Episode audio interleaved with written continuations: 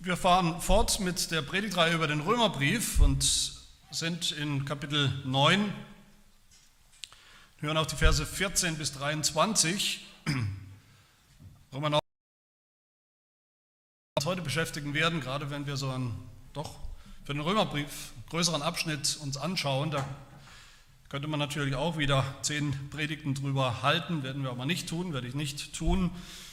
Da wird natürlich auch das eine oder andere auf der Strecke bleiben, aber wir folgen Paulus Argument in diesem Brief und nebenbei wollen wir ja auch irgendwann mal noch durchkommen, zum Ende kommen mit diesem Römerbrief, so schön er ist.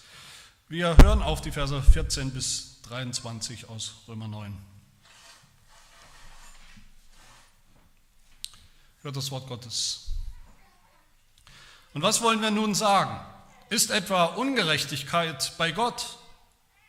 Das sei ferne. Denn zu Mose spricht er, wem ich gnädig bin, dem bin ich gnädig. Und über wen ich mich erbarme, über den erbarme ich mich. So liegt es nun nicht an jemandes Wollen oder Laufen, sondern an Gottes Erbarmen. Denn die Schrift sagt zum Pharao, eben dazu habe ich dich aufstehen lassen, dass ich an dir meine Macht erweise und dass mein Name verkündigt. So erbarmt er sich nun, über wen er will, und verstockt, wen er will.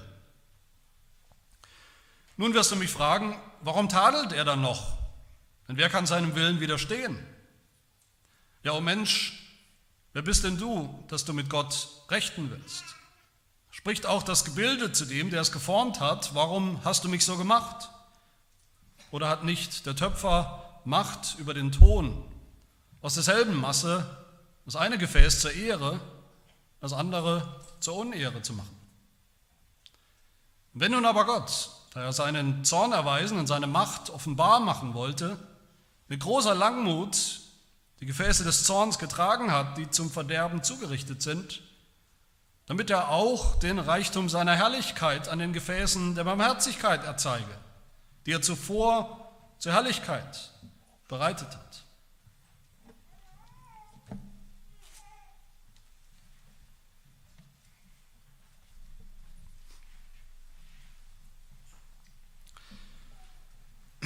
Ich weiß nicht, ob ihr schon mal das Wort Theodizee gehört habt. Wenn nicht, dann lernt ihr es heute.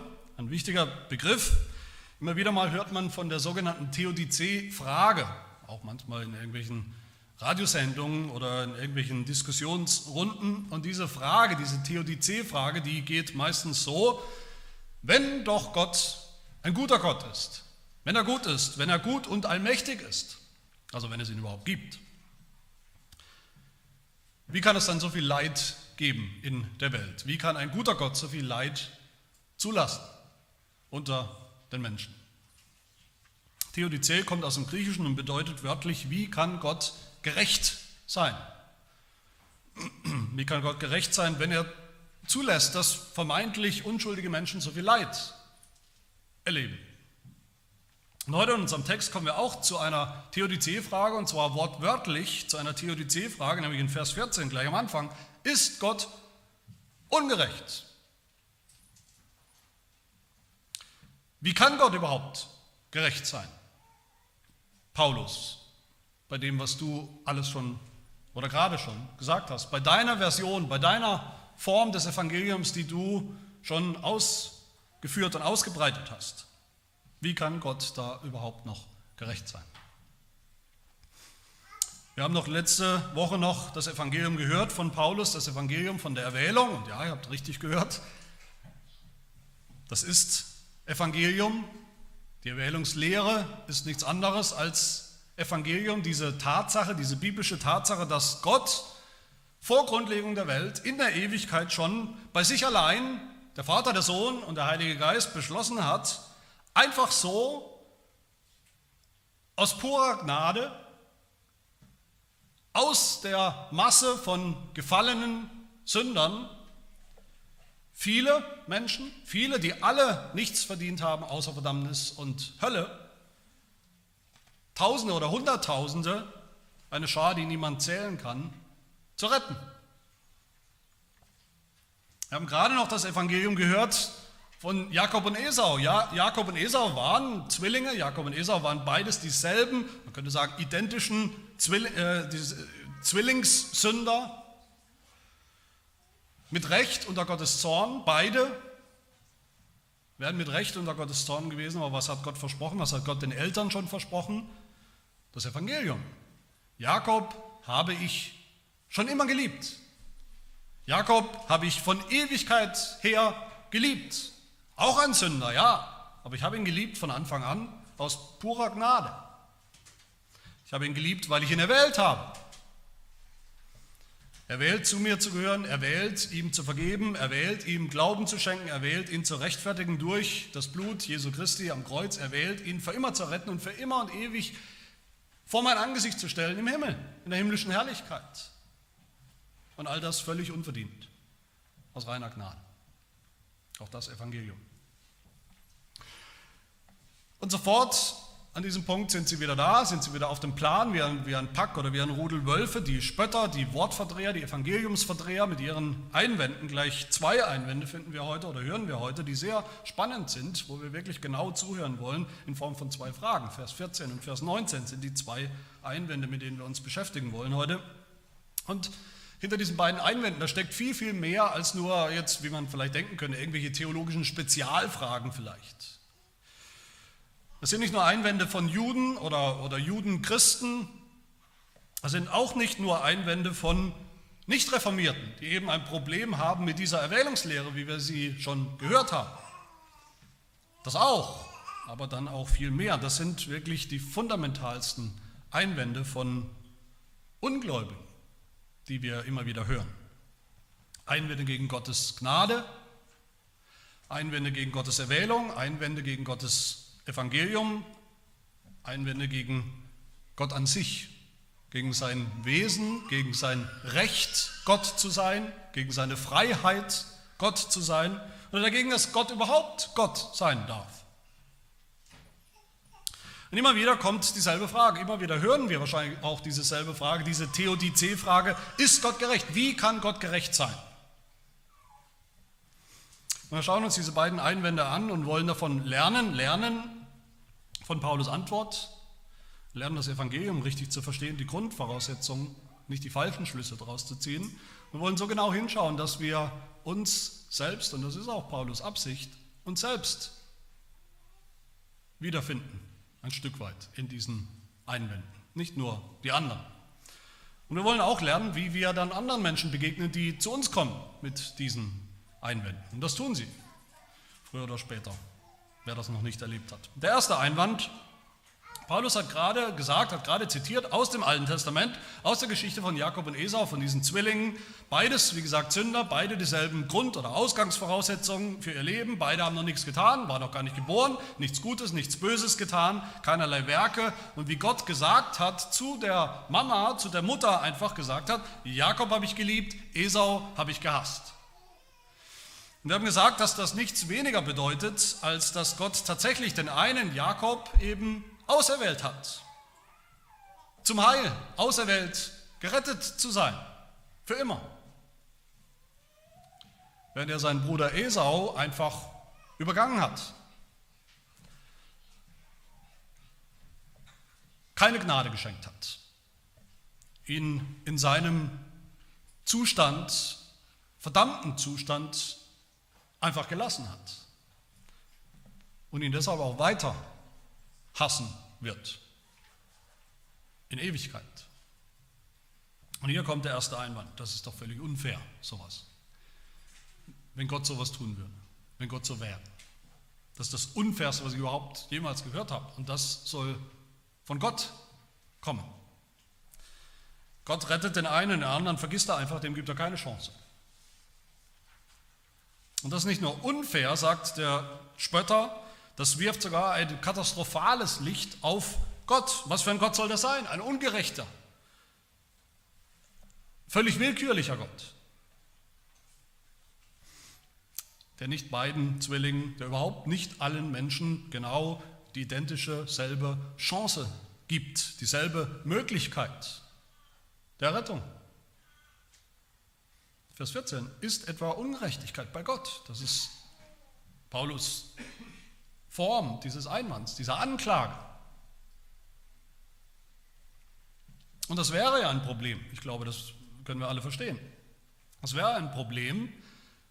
Der Apostel Paulus ist ja angetreten, wenn wir uns erinnern, das angetreten im Römerbrief von Anfang an. Er hat den ganzen Brief eigentlich geschrieben. Wir haben von Anfang an gehört, das ist eigentlich das Hauptthema dieses Römerbriefs, dass Paulus zeigen will, gerade, dass Gott eben gerecht ist. Die Gerechtigkeit Gottes ist Paulus Thema. Hat Paulus nicht behauptet von Anfang an oder in Kapitel 1, Vers 16 behauptet das Evangelium, das er bringt im Namen Gottes, ist Gottes Kraft zur Errettung, denn es wird darin geoffenbart die Gerechtigkeit Gottes. Hat Paulus nicht gesagt in Kapitel 3, die Gerechtigkeit Gottes ist jetzt offenbar geworden, dass Gott gerecht ist im Evangelium.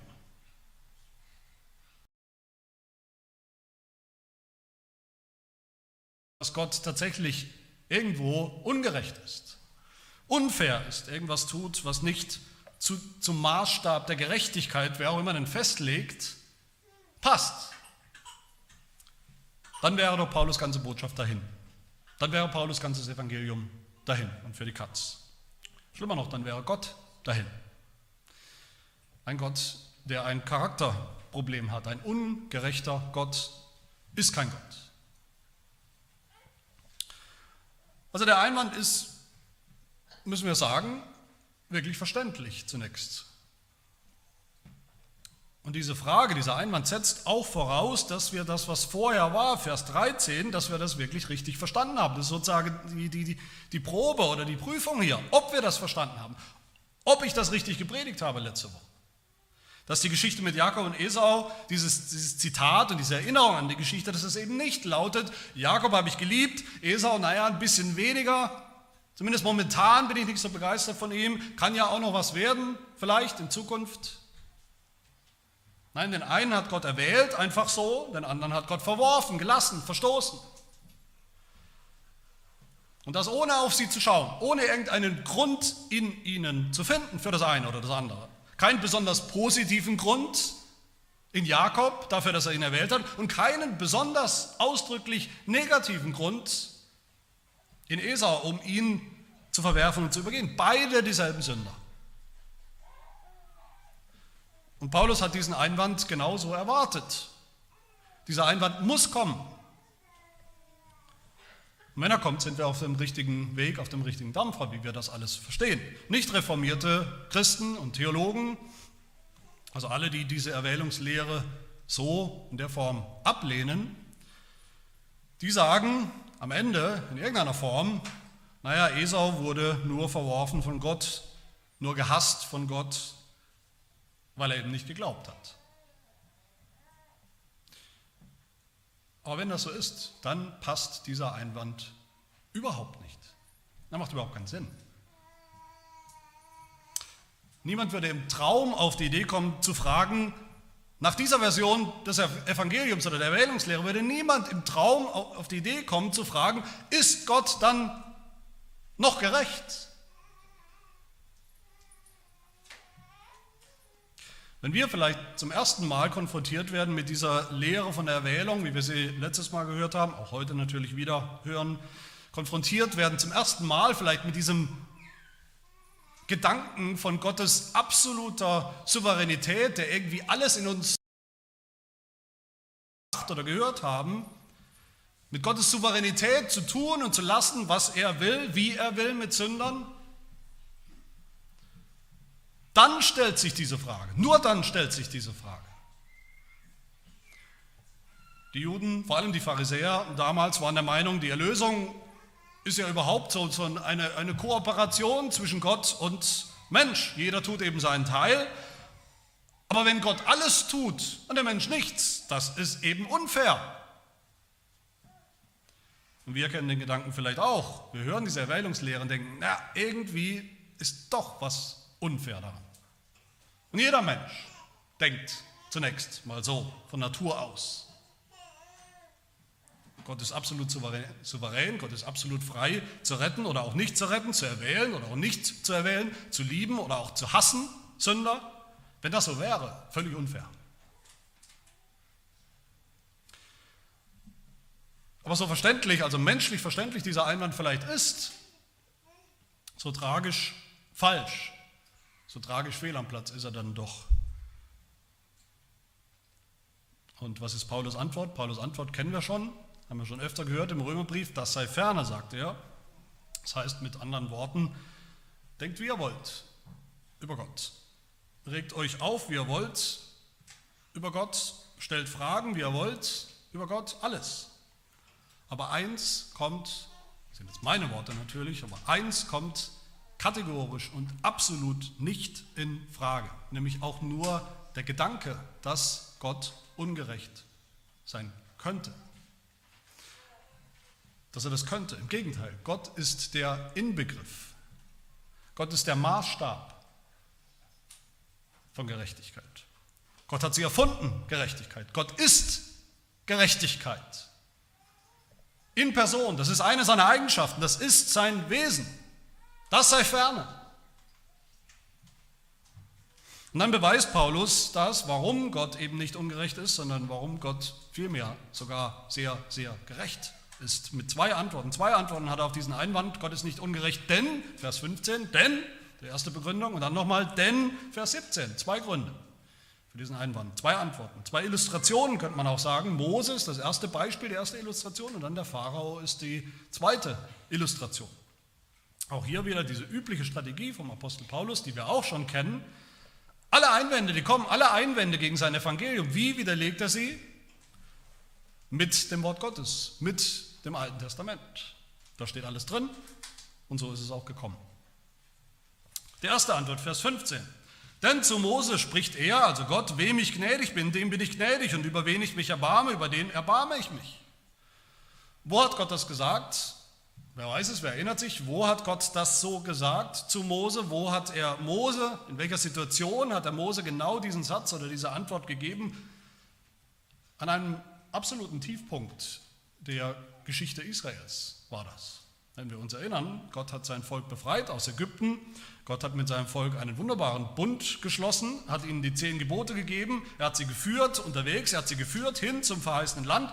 Alles war gut, alles bestens, alles wie versprochen. Und was hat Israel gemacht? Sie haben sich an dieser Stelle ein goldenes Kalb gemacht. Einen Ersatz, Gott, Götzen, weil sie nicht zufrieden waren mit der Art und Weise, wie Gott eben da war oder nicht da war für sie. Sie, rebelliert, sie haben rebelliert, öffentlich rebelliert gegen ihren Gott. Vor den Augen der Völker, der Nachbarvölker, haben sie rebelliert gegen Gott mit, mit erhobener Hand, rebelliert und gesündigt gegen ihren Gott. Und, und Mose war zornig, Gott war zornig. An dieser Stelle, Gott kündigt ein großes Gericht an und es ist auch gekommen, es fängt an unter Gottes Zorn und in dieser Situation, da kam Mose zu Gott und Mose fleht, wie Paulus. Deshalb beruft sich Paulus darauf.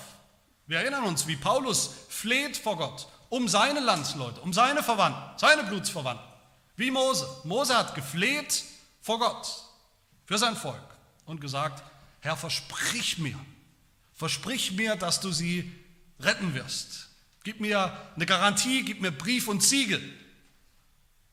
Sonst bin ich raus. Was sagt Gott zu Mose? Und was tut er? Er gibt ihm keine Garantie. Er gibt ihm nur seinen Namen, sein Wesen. Er sagt ihm, wer er ist, wer Gott ist, dass er der Ich Bin ist, ich bin der Ich Bin. Und er sagt ihm, wie Gott ist, nämlich Exodus 33, Mose Wem ich gnädig bin, bin ich gnädig. Über wen ich mich erbarme, über den erbarme ich mich. Das Volk Israel hat Gerechtigkeit gefordert. Mose hat Gerechtigkeit gefordert. Du kannst doch nicht einfach alle töten, nur weil sie, okay, Sünder sind sie, aber deshalb kannst du doch nicht alle töten. Wir sind so, wir fordern Gerechtigkeit von Gott. Die Ungläubigen fordern Gerechtigkeit von dem Gott, an den sie eigentlich nicht glauben. So ungerecht, wenn Gott manche Sünder rettet und andere übergeht er einfach so. So sind wir, so sind wir von Hause aus. Wir fordern Gerechtigkeit von Gott, als hätten wir, irgendjemand von uns, irgendeinen Anspruch darauf. Als wäre das gut für uns, wenn wir Gerechtigkeit von Gott bekämen. Absolute Gerechtigkeit, eins zu eins Gerechtigkeit. Damit irgendwas kaufen, als wäre Gerechtigkeit von Gott unser Ticket in den Himmel, was es nicht ist.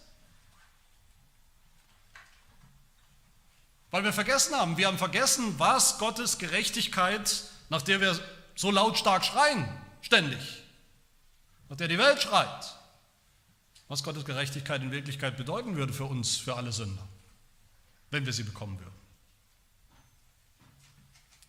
Aber wir haben die Frechheit, Gottes Gerechtigkeit zu hinterfragen. Wenn Gott auch nur einen einzigen Sünder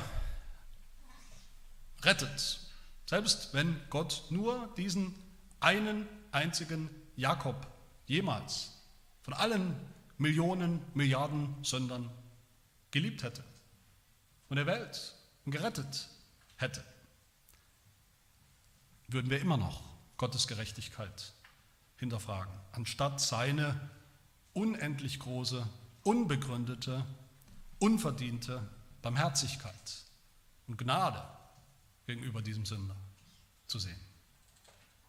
Selbst wir Christen denken äh, viel zu oft, wenn wir ehrlich sind, wenn wir mal drüber nachdenken, wir denken auch viel zu oft, naja, Gottes Barmherzigkeit, Gottes Gnade, die wird schon irgendeinen Grund haben, die wird schon irgendeinen Grund haben. Bei mir? Irgendwas wird es schon geben. Beim Menschen.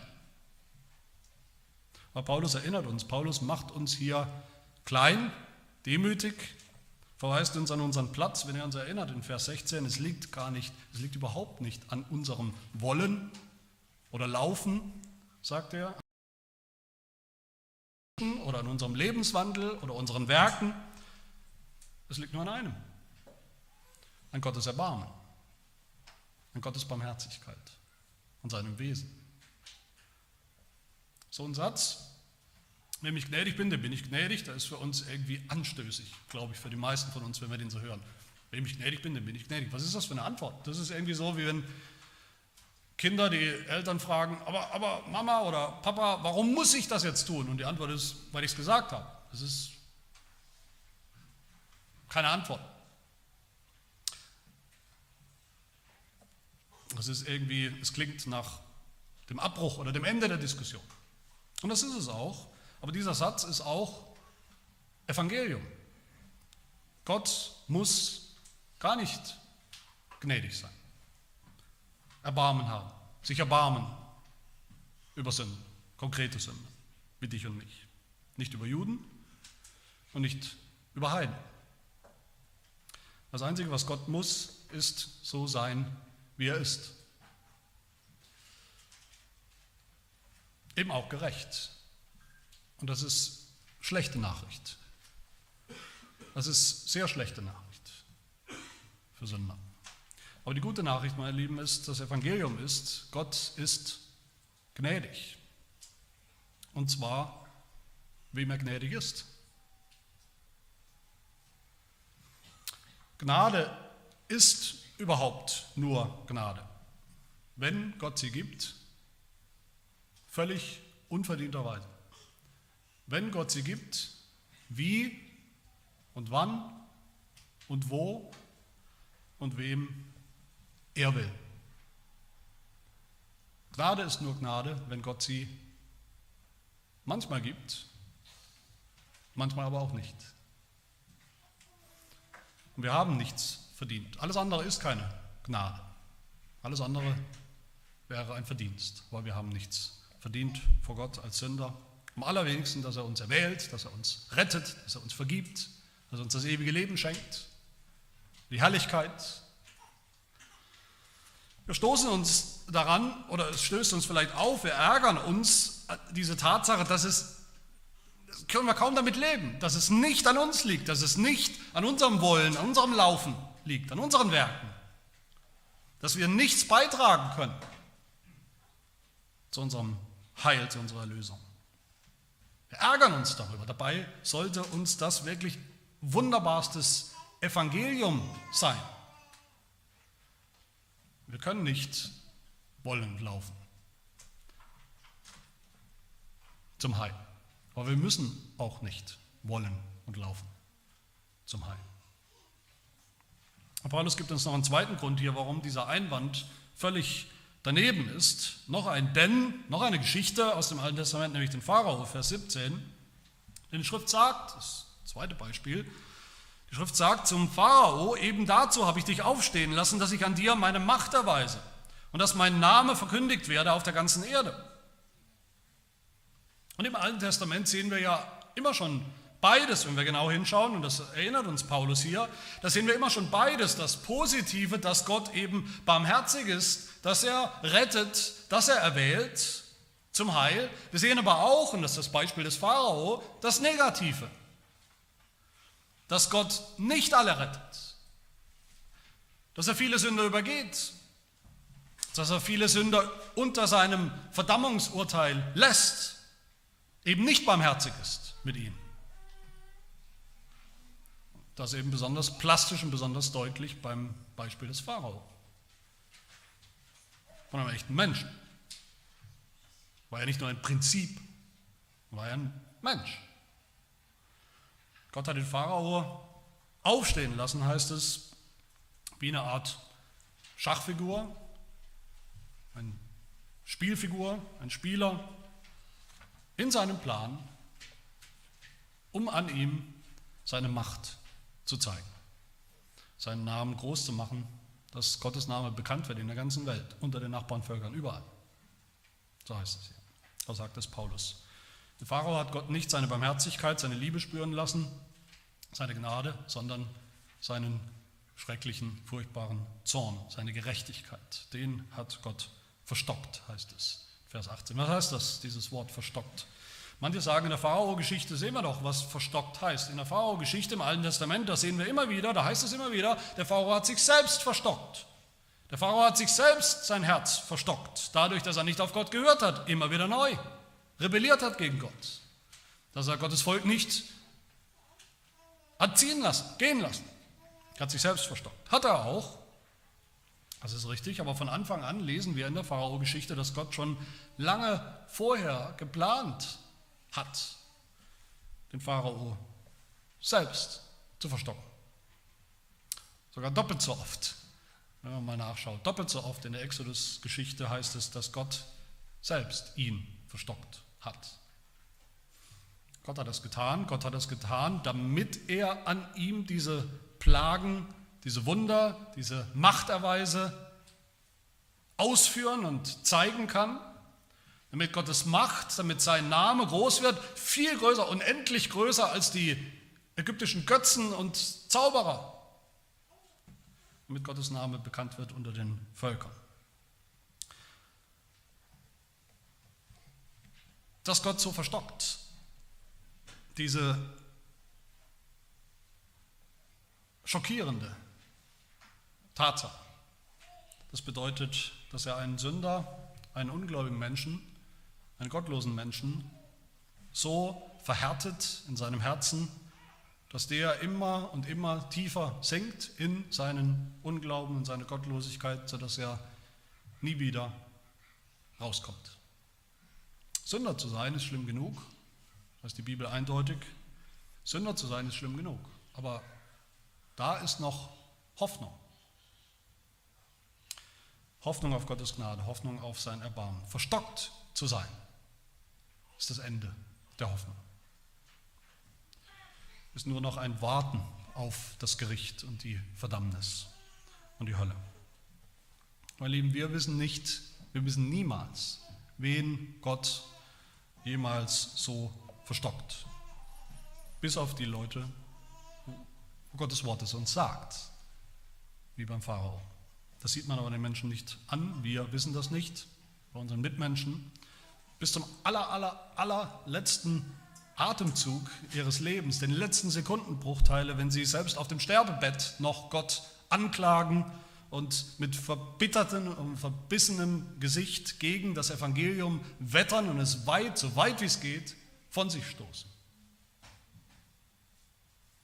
Aber wir wissen, dass Gott das tut, wie es hier heißt in seinem Wort, wie es im Alten Testament deutlich wird.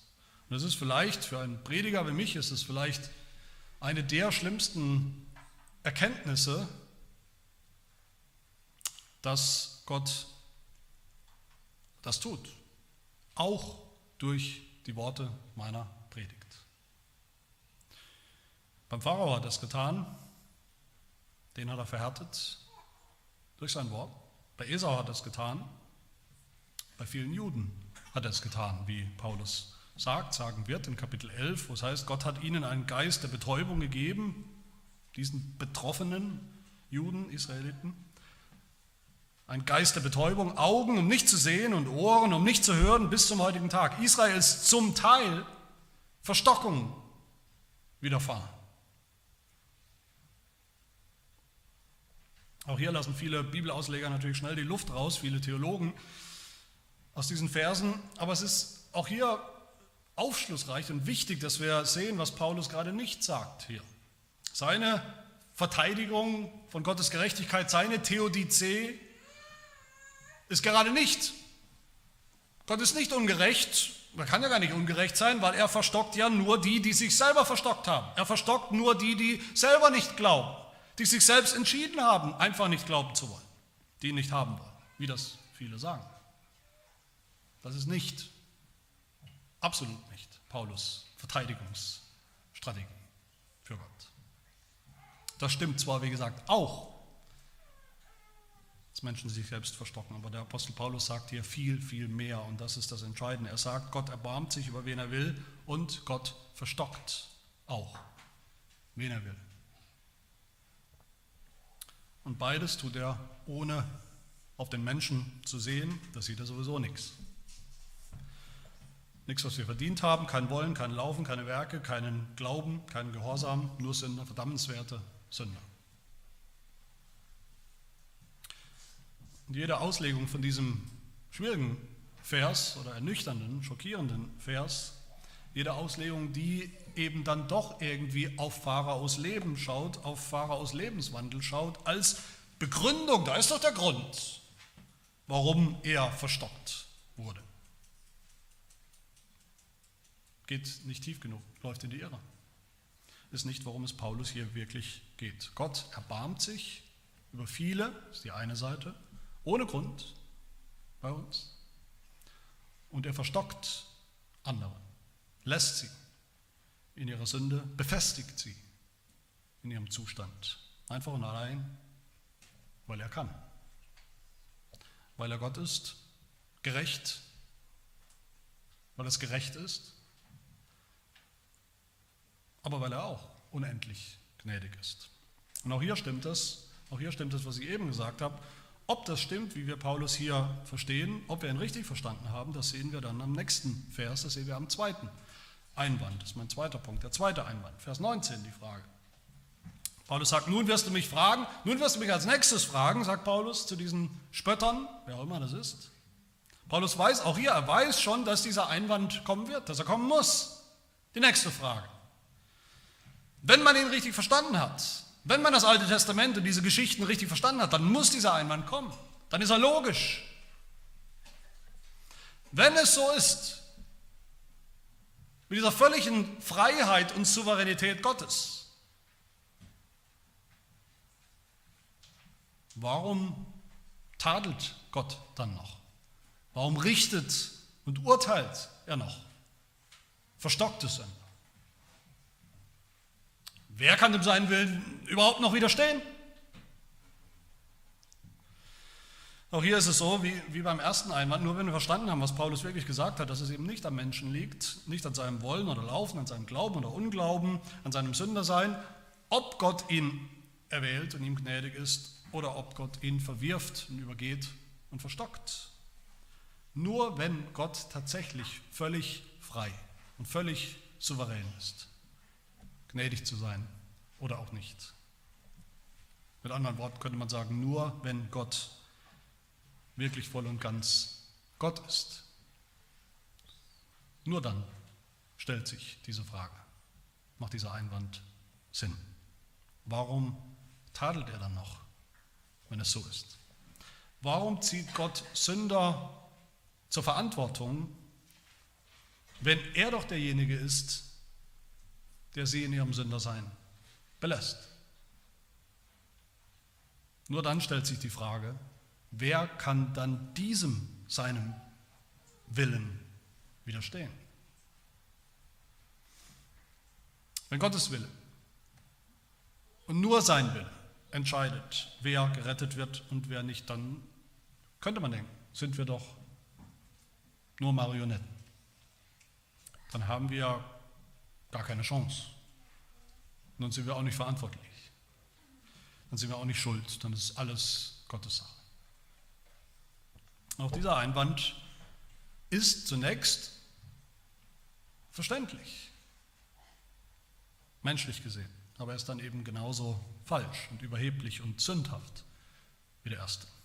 Und auch diesen Einwand widerlegt oder zerlegt der Apostel Paulus mit zwei Antworten. Die erste Antwort ist eine Reihe von, von Fragen, von rhetorischen Fragen, die wir hier finden. Warum tadelt Gott? Warum urteilt er? Warum verurteilt er überhaupt noch Menschen, wenn er doch derjenige ist, der verstockt, der wählt oder auch nicht der wählt? Er wählt und verwirft. Und Paulus Antwort hier ist, O Mensch, O Mensch, wer bist du denn, dass du mit, mit Gott rechten willst? Du Mensch und Gott. Mensch und Gott. Mensch gegen Gott. Steht ihr, worauf Paulus hier hinaus will. Der erste Einwand, der ist schon frech, der ist schon schlimm. Gott ist ungerecht. Gott ist ungerecht möglicherweise, wenn er erwählt, aber eben auch verwirft. Aber, aber diese Leute bei dem ersten Einwand, kann man sagen, diese Leute haben wenigstens noch vorausgesetzt, dass Gott Gott ist. Und dass er bitteschön auch gerecht zu sein hat. Aber hier der zweite Einwand, der ist noch viel fundamentaler, der ist noch viel radikaler, viel frecher. Das ist kein Einwand von einem Menschen, der wirklich auf der Suche ist, Gott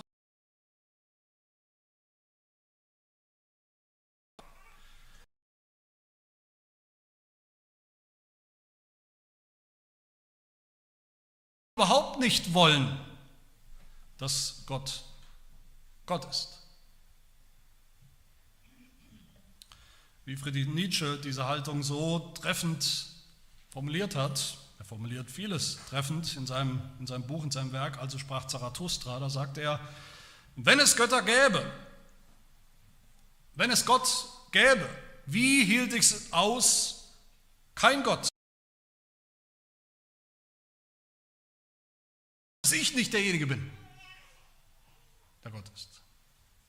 Wenn das so ist, wenn du wirklich der Bestimmer bist, dann kannst du es auch gleich bleiben lassen. Dann sind wir alle nur Marionetten, dann ist alles Schicksal, dann können wir gar nichts tun. Aber lass mich dir mal erklären, Gott, wie man denn richtig Gott ist und Gott zu sein hat. Du schuldest uns Rechenschaft. Du schuldest mir Rechenschaft. Du musst dich uns erklären. Warum du tust, was du tust, rettest und verdammst, erwählst und verstockst, Und gerade weil dieser Einwand noch so viel fundamentaler ist als der erste, muss Paulus auch in seiner Antwort noch viel fundamentaler werden. Paulus muss wirklich zurück zum absoluten fundamentalen Unterscheidung, zur fundamentalen Kluft zwischen zwischen dem Schöpfer und dem Geschöpf. Spricht etwa das Gebilde, sagt Paulus, zu dem, der es geformt hat, Warum hast du mich so gemacht? Hat das, was geschaffen ist, hat die Schöpfung ein Recht, den einzigen Schöpfer in Frage zu stellen, irgendetwas, was er tut, zu beurteilen? Ja, wir fordern das. Genau das fordern wir. Regelmäßig. Menschen, viele Menschen fordern genau das dass Gott sich ihnen erklärt, dass Gott sich selbst rechtfertigt, rechtfertigen muss, dass wir verstehen müssen, bitteschön, dass uns bitteschön einleuchten muss, was Gott tut und warum. Besonders mit dem Menschen. Und damit fordern wir am Ende nichts anderes am besten. Dass wir verstehen können, wie Gott denkt, dass wir seine Beweggründe ausloten und verstehen können. Und damit verwischen wir oder lösen wir auf diese absolute und letzte Trennung und Unterscheidung zwischen dem, was es bedeutet, Gott zu sein und nicht Gott zu sein, Geschöpf zu sein. Und was passiert dann? Ironischerweise, das ist der Gott, den die Menschen angeblich haben wollen. So einen, der uns Antwort gibt, den wir verstehen. Und was passiert dann? Keiner will ihn mehr. Wer will noch so einen Gott? Wer sollte so einen Gott wollen? Wer sollte so einen Gott respektieren können noch? Einen, der uns Menschen Rede und Antwort stehen muss und das auch tut, dessen Gedanken und Pläne wir alle verstehen können. Gar kein Problem. Den Gott, der dann noch übrig bleibt, wenn er das erfüllen würde, was dann noch übrig bleibt von ihm, den Gott, den wir handeln können und einordnen können, den wir managen können, den wir verstehen können, den wir kapieren können, Wer will das noch? Niemand mehr. So einen Gott verachten wir dann. Erst recht. So sehr wie den wahren Gott. Niemand will einen Gott von der Resterampe, einen Götzen, den wir uns selbst zurecht gestutzt und zurecht geschnitzt haben. Niemand am Ende. Aber das ist die Haltung, die uns schon begegnet ist, der, die der Apostel Paulus schon erwähnt hat, nämlich in Römer 1, in Kapitel 1 wo Paulus sagt, Gottes unsichtbares Wesen, seine ewige Kraft und Gottheit wird seit Erschaffung der Welt an den Werken durch Nachdenken wahrgenommen, sodass sie, wir Sünder, keine Entschuldigung haben. Aber obwohl sie Gott, obwohl wir alle Gott so kannten und kennen, was ist passiert? Wir haben ihn nicht als Gott geehrt, ihm nicht gedankt, sondern sind in unseren Gedanken in nichtigen Wahn verfallen und Ihr unverständiges Herz wurde verfinstert und verfinstert wie? So verfinstert, dass die Menschen den Schöpfer mit dem Geschöpf vertauscht haben. Und umgekehrt. Und das ständig tun. Als gäbe es keinen Unterschied. Und sich selbst zu Gott machen wollen. Und das ist die Haltung hier. Und das ist doch immer wieder unser aller Versuchung. Unser aller Haltung. Götzendienst. Wir haben kein Problem damit, wahrscheinlich keiner von uns, dass Gott ein bisschen gnädig ist. Wunderbar. Vor allem mit uns gnädig ist. Wunderbar. Von mir aus auch mit anderen, wenn es sein muss. Kein Problem damit, dass Gott uns unsere Sünden vergeben will. Wenn er will, darf er uns sogar in den Himmel lassen. Auch okay, haben wir nichts dagegen. Aber wehe, dieser Gott tut etwas, was wir nicht verstehen. Wehe, dieser Gott tut irgendetwas, was wir nicht tun können oder dürfen. Dann schreien wir. Ungerecht, unfair, Wehe er entscheidet und bestimmt. Wehe er erwählt manche und übergeht, verwirft andere. Wehe er ist souverän. Wehe er ist wirklich Gott. Dann sind wir raus. Aber es gibt nur einen Gott. Es gibt nur den Gott, dessen Gedanken unsere Gedanken unendlich weit übersteigen, dessen Willen und Plan wir ultimativ nicht verstehen können, der sich nicht in die Karten schauen lässt und der uns schon gar keine Rechenschaft schuldet für das, was er tut. Vers 21 macht Paulus das konkret mit einem Bild, mit dem Bild vom Töpfer und dem Ton. Hat nicht der Töpfer Macht über den Ton, aus derselben Masse das eine Gefäß zur Ehre, das andere zur Unehre zu machen? Eine rhetorische Frage wieder bei Paulus. Und wir wissen alle die Antwort. Doch, natürlich. Natürlich hat der Töpfer das Recht und die Macht. Der Töpfer darf das. Der Töpfer darf einfach Ton nehmen, zwei Gefäße machen. Aus dem einen macht er einen Aschenbecher, aus dem anderen macht er einen Kelch für Könige. Aber wehe Gott würde das mit uns machen. Wehe der Schöpfer würde das mit uns seinen Geschöpfen machen. Der Prophet Jesaja, von dem dieses Bild kommt, der es gleich mehrfach gebraucht, dieses Bild vom Töpfer und dem Ton, der sagt: Nein, nicht wehe Gott, sondern er sagt, Jesaja 45, wehe dem,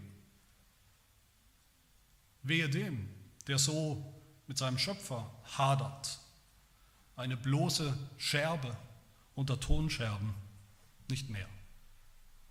Wehe dir, nicht wehe Gott. Wer so spricht, der hat vergessen, was er ist. Nämlich ein bloßes Geschöpf und zweitens noch ein sündhaftes Geschöpf dazu vor dem unendlich heiligen Schöpfer. Martin Luther hat mal gesagt, Gott hat die Welt, Gott hat den Kosmos aus nichts gemacht und du bist auch nichts, bis du verstehst, dass du aus nichts bist. Aus derselben Masse, sagt Paulus, aus demselben Klumpen, aus derselben Masse von Sündern macht Gott zweierlei. Die einen erhebt er zur Ehre, die anderen lässt er in Unehre, weil er es kann, weil er das Recht dazu hat, weil es gerecht ist, weil es ihm zusteht und ihm allein.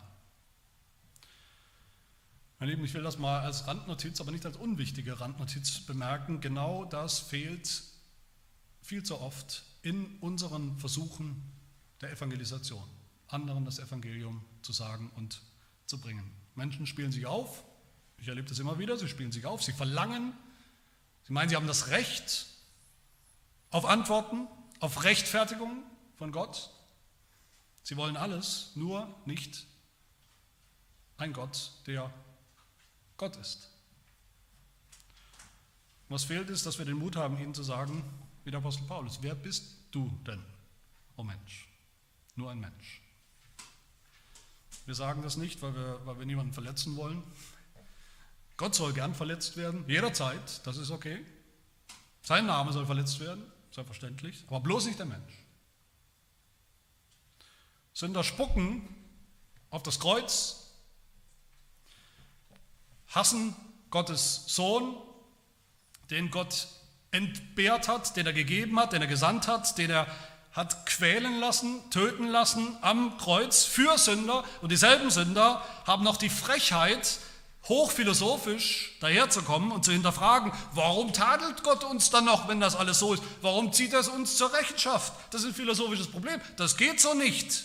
Gott soll sich bitte bei uns entschuldigen, wenn er so ist. Und deshalb bekehren sich Leute auch nicht weil sie nichts mehr haben, nichts mehr sehen, wovon sie sich eigentlich bekehren müssen. Weil sie nicht erkennen, wer oder was sie wirklich sind vor Gott. Geschöpfe, Sünder, Ameisen, kleine Kreaturen. Ein Klumpenton, weil sie nicht erkennen, Gott hätte das Recht, weil er Gott ist. Hätte er und hat er das Recht, hätte er das Recht, jederzeit nicht nur ein Gefäß, sondern den ganzen Tonklumpen zu nehmen, zusammenzustampfen, in die Ecke zu werfen und einfach nochmal neu anzufangen. Oder auch nicht. Hätte er vielleicht von Anfang an gleich machen sollen, nach dem Sündenfall. Alles einstampfen. Wie unsere Dortrichter Lehrregel das übrigens sagt. Als fundamentale Grundlage für das Evangelium im allerersten Satz der Lehrregel. Und wenn wir das nicht verstanden haben, kommen wir auch nicht einen Schritt weiter. Wir nicht und auch nicht mit denen, denen wir das Evangelium bringen. Der allererste Satz, Lehrregel 1.1. Alle Menschen haben in Adam gesündigt und sind so des Fluches und ewigen Todes schuldig geworden. Deshalb hätte Gott niemandem Unrecht getan, keine Ungerechtigkeit bei Gott, wenn er die ganze Menschheit, alle, in Sünde und Fluch hätte lassen und wegen der Sünde hätte verdammen wollen. Wäre eine einfache Lösung gewesen. Ohne jeden Anflug von Ungerechtigkeit bei Gott.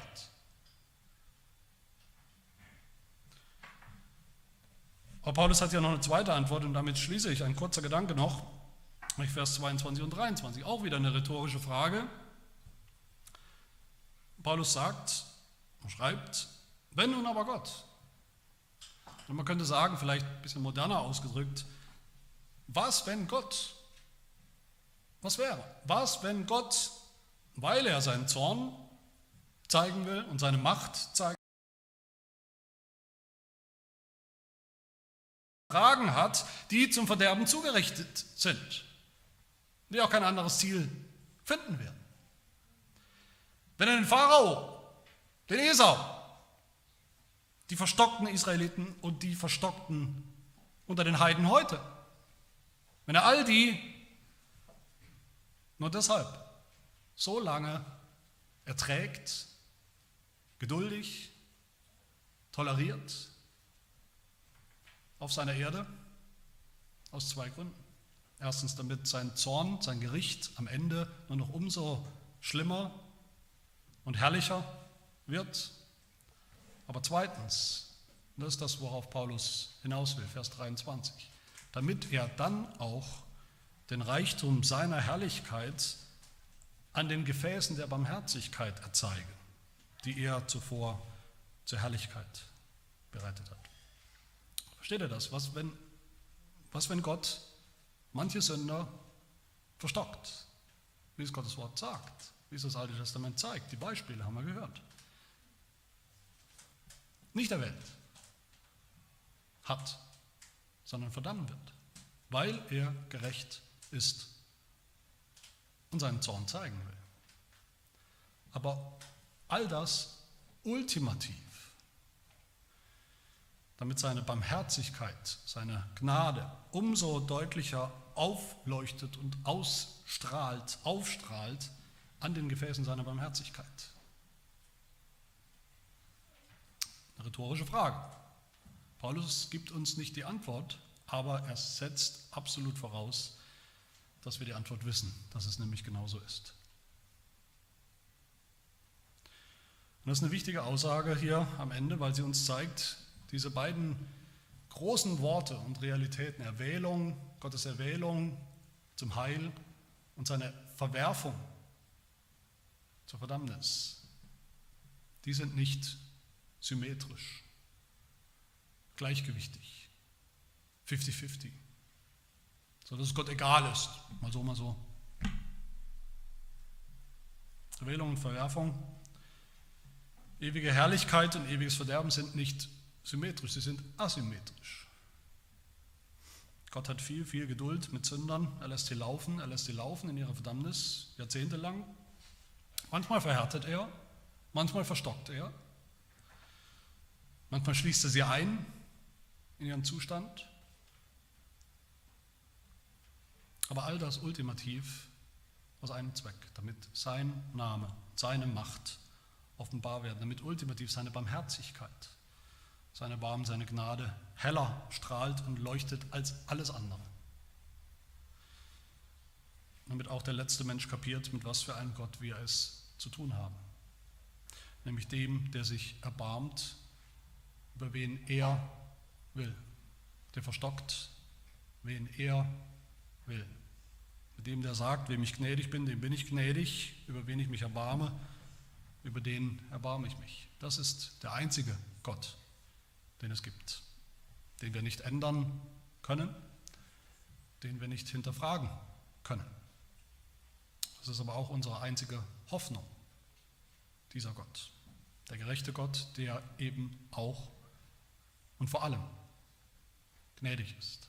Der zornige Gott, der auch barmherzig ist und Barmherzigkeit zeigt. Das ist seine eigene Theodizee-Verteidigung. Das ist seine, der Beweis seiner eigenen Gerechtigkeit.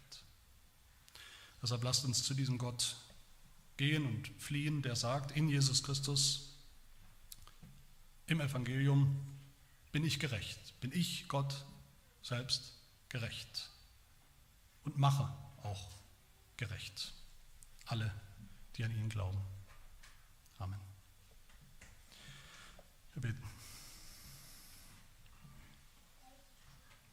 Herr, unser souveräner, allmächtiger, gerechter und gnädiger Gott, wir danken dir für das, was du gar nicht ändern kannst, nämlich dass du wirklich Gott bist, der souveräne, heilige, ganz andere, nicht ein Mensch, nicht ein Geschöpf, unvergleichlich, dass du der wahre Gott bist, der uns Geschöpfen keine Rechenschaft schuldet dass du immer völlig gerecht bist, aber eben auch gnädig, wem du gnädig bist. Wir danken dir, Herr, dass wir diese Eigenschaft, diese, deine Bereitschaft, dich zu erbarmen über uns, Gnade zu zeigen, dass wir die sehen in deinem Sohn Jesus Christus, so deutlich. Ihn hast du genau diesen gerechten Zorn, deine Verdammnis. Deinen Willen zu verdammen, spüren lassen. Ja, er war, er wurde ein Gefäß der Unherrlichkeit, zum Verderben zugerichtet, damit wir in ihm zu Gefäßen der Herrlichkeit werden, zur Herrlichkeit auserwählt und bestimmt. Und wir danken dir für diese große atemberaubende Gnade, auf die wir vertrauen, in der wir stehen, über die wir staunen, für die wir dich anbeten. Lass auch heute allen deinen Auserwählten diese Gnade zuteil werden, wie und wann und wo es dir gefällt, damit dein Name groß werde, damit deine Macht sichtbar, offenbar werde, deine Gottheit sichtbar wird und dein Heil zum Ziel kommt. Das bitten wir im Namen unseres Herrn Jesus Christus. Amen.